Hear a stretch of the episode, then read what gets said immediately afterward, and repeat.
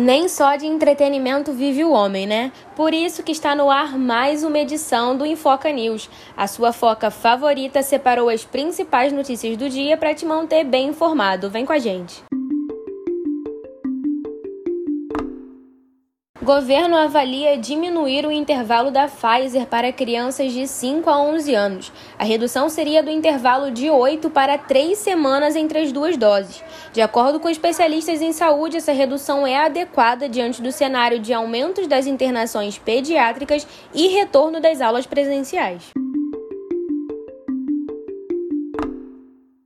Profissionais e pesquisadores de saúde levantam 65 mil assinaturas em carta de repúdio à nota pró-cloroquina e a Associação Médica Brasileira se manifesta contra Queiroga, alegando erros de conduta e deslizes éticos na gestão da pandemia.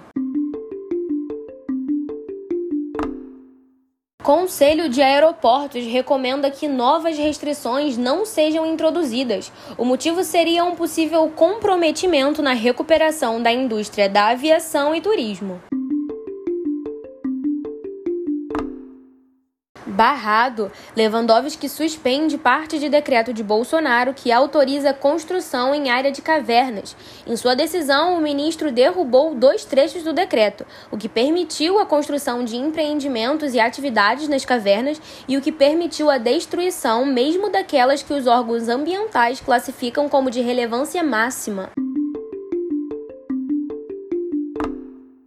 Mais um. Bolsonaro corta verbas voltadas para indígenas, quilombolas e para pesquisas científicas. O presidente também vetou recursos para universidades e reforma agrária. Ao todo, os cortes de Bolsonaro chegaram a 3,18 bilhões. Esse foi o Infoca News desta segunda-feira, dia 24 de janeiro. Quer continuar bem informado? Então é só seguir a gente lá no Instagram, Infoca, e no Twitter, InfocaNews. Desejo uma excelente semana a todos. Produção Infoca. Repórter Tamires Vieira, edição Tamires Vieira.